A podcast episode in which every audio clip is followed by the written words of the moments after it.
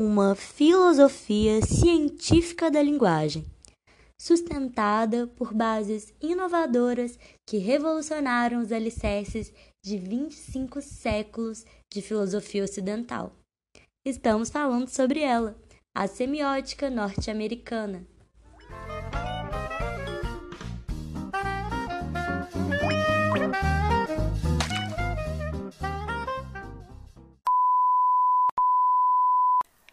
Criada pelo lógico filósofo Charles Sanders Peirce, a semiótica norte-americana pensa qualquer forma de representação sígnica e é a parte da semiótica mais importante para quem faz parte da comunicação.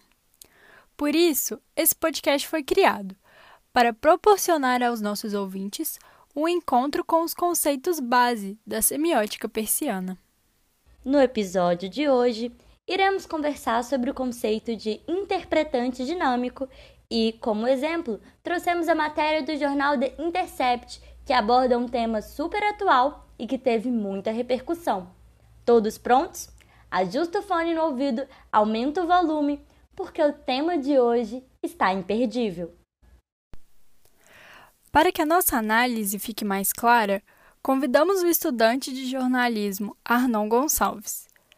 Ele vai nos ajudar a entender um pouco mais sobre o que Peirce chamou de interpretante dinâmico.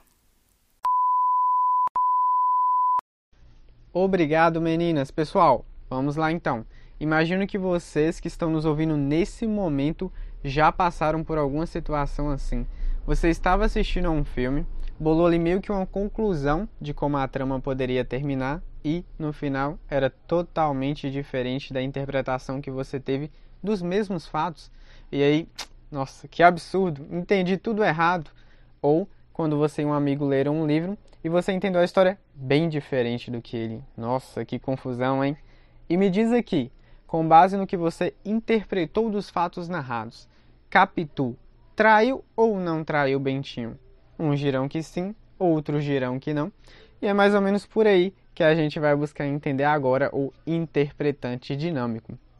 Bom, primeiro precisamos aprender um pouquinho sobre os signos, beleza? Tá com o caderno na mão? A memória está em dia? Então vamos lá. Para a semiótica de Peirce, o signo é formado por um fundamento, dois objetos, dinâmico e imediato, e três interpretantes, imediato, dinâmico e final. Vamos com calma. O fundamento é a base do signo. Quanto aos objetos, o objeto imediato depende da natureza do signo e consiste ali na forma como o objeto dinâmico está representado no signo. Já o objeto dinâmico, ele varia conforme a natureza do signo. É o objeto no qual o signo se refere e pode ser tanto real quanto ficcional. Deu para pegar? Mas Arnon, e quanto aos interpretantes? Bom, temos que o interpretante imediato são todas as possibilidades de interpretação de um signo. E o interpretante dinâmico, que é o nosso objeto de estudo aqui hoje, é aquilo que o signo efetivamente produz de sentido na mente de um intérprete. Por último, a gente tem aí o interpretante final, que traz a ressignificação do signo. Então, para todo mundo sair daqui afiado nos conceitos de semiótica, vou tentar descomplicar um pouquinho. A partir do interpretante dinâmico, é, digamos que duas pessoas podem interpretar de maneiras distintas o mesmo texto. Eu posso ter uma visão totalmente diferente de você e isso pode causar uma grande discussão, não é? Mas e se nossas interpretações se complementarem? Podemos chegar a um ponto em comum? Ou talvez o mais próximo possível daquilo que uma matéria jornalística, por exemplo, quis realmente nos contar.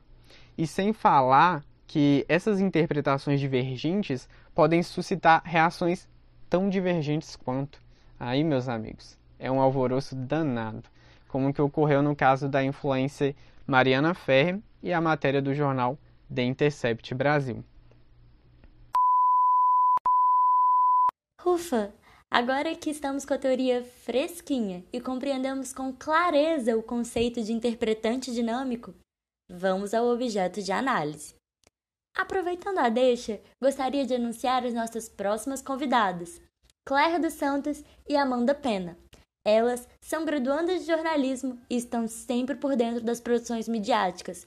Por isso, para a análise de hoje, trouxeram a matéria do The Intercept Brasil sobre o caso Mariana Ferrer. Bom, para entender toda essa polêmica em cima da matéria, a gente precisa primeiro compreender o caso em si. Para isso, a gente tem que voltar no tempo, especialmente para um sábado, o dia 15 de dezembro de 2018. Na época, Mariana Ferreira Borges tinha 21 anos. Trabalhando como blogueira de moda, era conhecida nas redes sociais como Mari Ferre e, justamente por ter essa influência digital, divulgava em seu perfil o Café de la Musique, famoso beach club em Florianópolis. Segundo as denúncias de Mariana, naquela noite ela foi dopada e estuprada pelo empresário André de Camargo Aranha, dentro das dependências do clube. No dia seguinte, ela registrou um boletim de ocorrência e, cinco meses depois, criou coragem para expor o ocorrido na internet, ganhando a comoção popular e o apoio de várias celebridades. Mariana reuniu uma série de provas, como filmagens das câmeras de segurança o exame de corpo delito que constatou a perda da virgindade e até mesmo as roupas que usava na data do crime, com o material genético do estuprador. Em julho de 2019, André se tornou réu do caso, investigado como estupro de vulnerável. Só agora em 2020, em setembro para ser mais específica, houve o julgamento. E nesse julgamento, o juiz Rudson Marcos absolveu a Aranha da acusação, julgando as denúncias da Mariana como improcedentes. Mas o que gerou a explosão do caso foi um termo específico, estupro culposo, que apareceu na manchete principal do The Intercept. O termo não aparece na sentença, mas surgiu de uma interpretação do jornal para a tese usada pelo Ministério Público de Santa Catarina em defesa do réu, que eu vou ler agora para vocês. Abro aspas. Não há, nos autos do processo, qualquer comprovação de que o acusado tinha conhecimento ou deu origem à suposta incapacidade da vítima para resistir à sua investida. Fecho aspas. Resumiu bem demais da conta, Amanda. Agora, eu sei que parece estranho, mas já vou explicar o que a matéria do The Intercept tem a ver com o interpretante dinâmico de Percy. Como disse meu amigo Arnon, a partir do interpretante dinâmico, duas pessoas podem interpretar de maneiras distintas um mesmo texto. Então, imagine aí, colega, o título. Julgamento de influencer Mariana Ferrer termina com sentença inédita de estupro culposo e advogado humilhando jovem, sendo lido na internet e bombando nas redes sociais. Cada um de nós teve uma interpretação diferente do que estupro culposo quer dizer. Alguns entenderam a crítica, outros se perderam. Bom, primeiramente, temos que entender o que é estupro e o que é culposo. Estupro é um crime que consiste em ter relações sexuais ou ato libidinoso sem consentimento. Agora, culposo, traduzindo do juridiquês, é quando o autor age sem intenção. Uai, meio contraditório, não? Sim, um conceito anula o outro. Então, a intenção da manchete do jornal foi chamar a atenção do leitor para a sentença de André Camargo, em que foi dito que ele não estava em condições de saber se Mariana queria ou não a relação. A partir disso, a expressão do The Intercept parou o país, causando revolta em alguns e em outros concordância. Chegamos lá. Aqui está o ponto-chave do interpretante dinâmico. O caso de Mariana não mudou, a sentença não mudou, muito menos a manchete. A variação veio na diferença de interpretação entre as pessoas que leram. Além disso, houve outra confusão.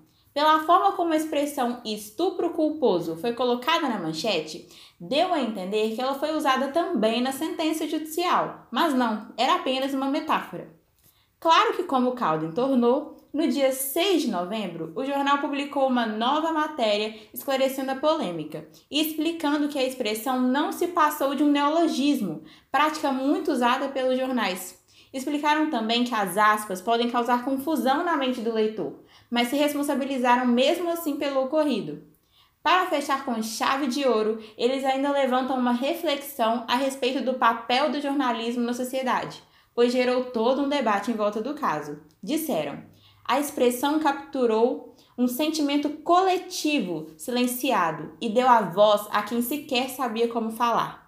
Pois é, galera, dá para colocar as teorias de Percy em tudo mesmo. Entendimento de mil e uma utilidades. E agora? Todo mundo entendeu certinho? Então tá bom. Queremos lembrar também que o assédio sexual contra as mulheres envolve uma série de condutas ofensivas à dignidade sexual, que desrespeitam a liberdade e a integridade física, moral ou psicológica. E também é sempre bom ressaltar que não é não. Onde não há consentimento, existe assédio. A Central de Atendimento à Mulher está disponível todos os dias, 24 horas por dia, através do canal 180. Denuncie.